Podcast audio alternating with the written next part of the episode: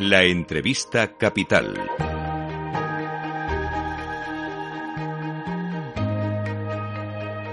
Luis Vicente Muñoz.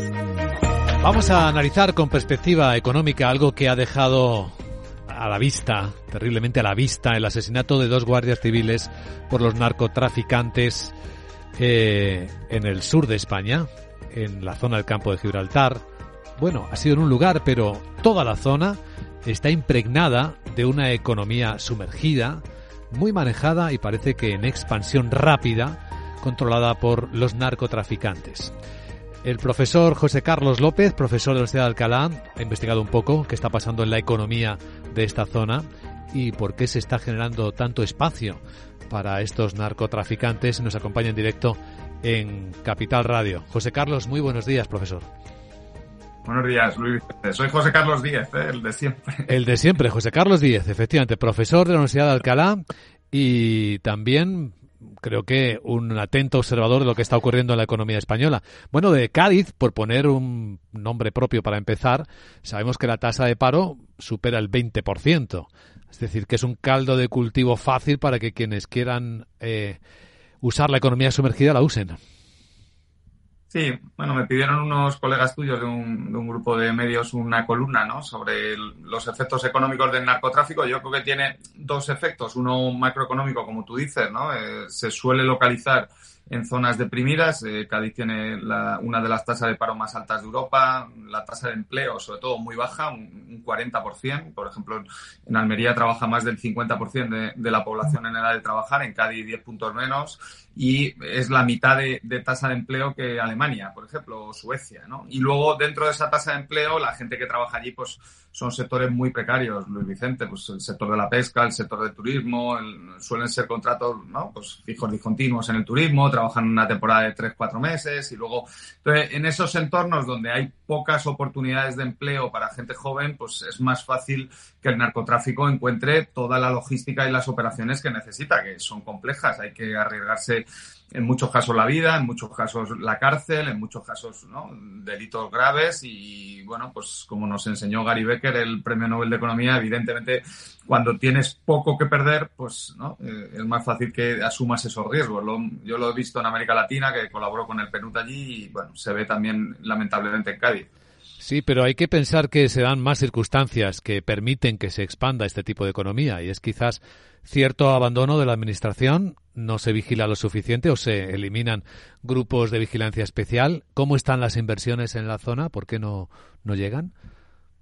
Bueno, ese, yo creo que ese es el debate, ¿no? Yo, yo no me metí mucho en eso porque me pidieron una columna económica, pero creo que el debate es ese, ¿no? Cómo se combate al narcotráfico si lo quieres combatir. El Estado es el que prohíbe el tráfico de drogas, lo cual a mí me parece bien porque tiene efectos sobre la salud pública, ¿no? Y tiene sentido que haya una ley. Si el Estado prohíbe el tráfico de drogas, el Estado es el responsable de penalizar y perseguir a los que trafican con drogas, ¿no? Vamos, que es sencillo.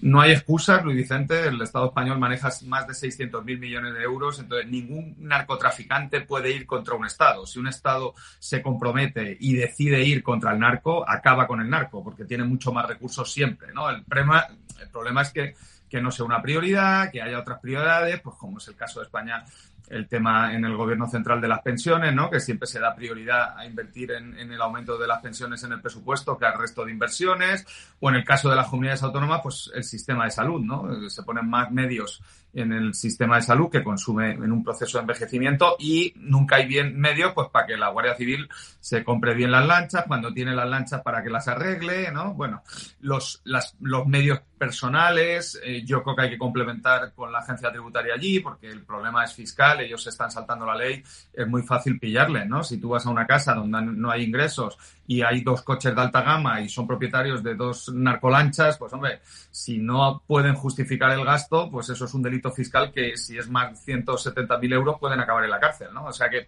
que yo creo que hay que poner toda la fuerza de la ley, como se puso en Galicia, y ¿no? con los fiscales, con los jueces, con los notarios, con la agencia tributaria, con la Guardia Civil y la policía y acabar con ello. No hay excusa. Yo creo que el ministro tiene que ir al Parlamento y tiene que que decir por qué los guardias civiles iban en esa lancha de mierda, con perdón, ¿no? Cuando los otros llevaban una lancha que pesaba 10 veces más y tenía 300, 1.200 eh, caballos y la de los guardias civiles 150, ¿no? Pues eso es lo que tiene que explicar el ministro. Sí, desde luego, todos sabemos que hay tres embarcaciones de la Guardia Civil que llevan averiadas semanas y no están ni siquiera en vías de reparación.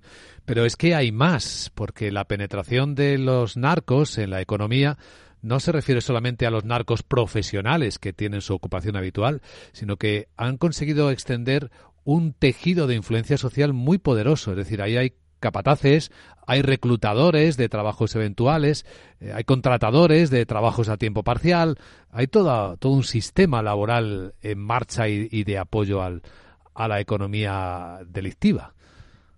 Claro, ese es el problema, porque aunque metas en la cárcel, que me parece bien, al que conducía la lancha, ese es una mula, ¿no? ¿no? Hay que ir a por la cabeza y a los de arriba, ¿no? Si no te cargas la estructura de la organización, como pasó con ETA, y sobre todo los mecanismos de financiación que tú describes, pues es muy complicado, ¿no? Eh, producir eh, cocaína o, hachís en Marruecos o en, Ecuador o en Colombia o en cualquier país de América Latina eh, tiene unos costes muy bajos, ¿no? Eh, traficar dentro de ese país tendrá algo de costes, pero menores. Cruzar el estrecho o traerlo a España ahí ya entras en un proceso donde hay muy poca gente que está dispuesta a asumir esos riesgos y a traerlo. Eh, eh, dentro de esos entornos de, falta de competencia, como explicamos los economistas, las empresas que están dentro con barreras de entrada tienen poder de fijación de precios. Entonces, claro, estamos hablando que es un negocio extremadamente rentable, que se cobra al contado, que no tiene problemas de financiación, entonces les permite crecer y escalarse muy rápido, les permite en economía sumergida dar ese dinero que tú dices a todos eh, dar mucho empleo en el pueblo, acaban siendo una especie de, Robin Hood del pueblo, aunque lo que están haciendo es traficar con drogas ilegales, ¿no? Pero y lo que vimos a la gente jaleando a los narcos es que hay un apoyo social al, narco, ¿no? El, el, problema ahí, que también lo cuento en mi columna, la gente joven que, que, que, yo lo puedes entender, ¿no? Sales de, o estás en la escuela, no te van bien los estudios, te ofrecen un trabajo, pues, ¿no? Por mandar un WhatsApp y estar en una playa vigilando, pues pueden cobrar hasta mil euros por una noche, ¿no? Entonces, claro, es un, sueldo medio en, Cádiz, ¿no? O, de lo que declaran, ¿no? Entonces, claro, en ese escenario, ¿no? Es cuando tú tienes que actuar rápido, porque si no actúas rápido, eh, bueno, lo estamos viendo en muchos países de América Latina, es muy, es muy rápido como una sociedad se degrada y el narco se hace con el control social y político, ¿no? Empieza a pagar corrupción a jueces, a fiscales, a policías, y bueno, cuando entras en esa dinámica es muy difícil volver. Por eso yo creo que todavía en España y en Cádiz estamos a tiempo, hay que actuar con toda la fuerza de la ley y luego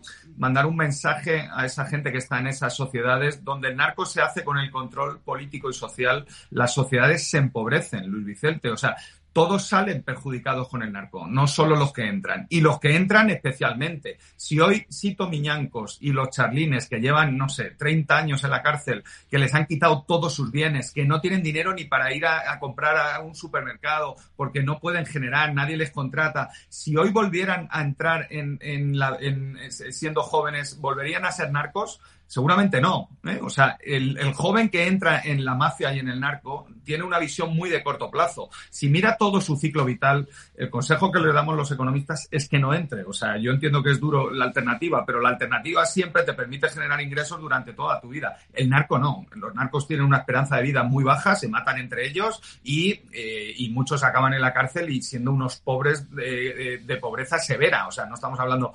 Bueno, yo creo que es mejor no caer en la tentación, que entiendo que es muy fuerte y como Ulises, eh, ponerte, ponerte cera en los oídos, ¿no? Para no escuchar los cantos de la sirena del narco, que, que, a esa edad pues es muy fácil entrar.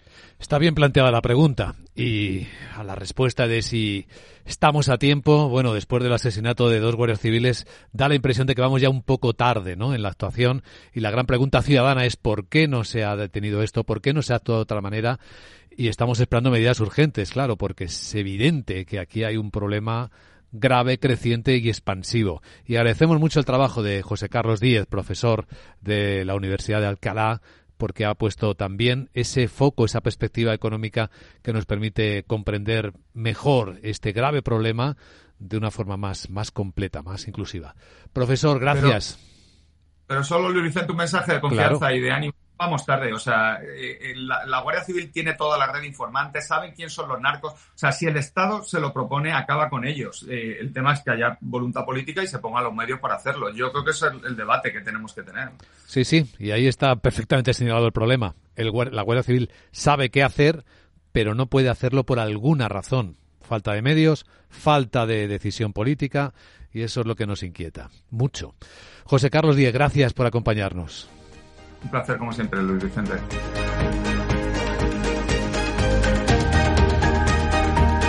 Capital, la Bolsa y la Vida, con Luis Vicente Muñoz.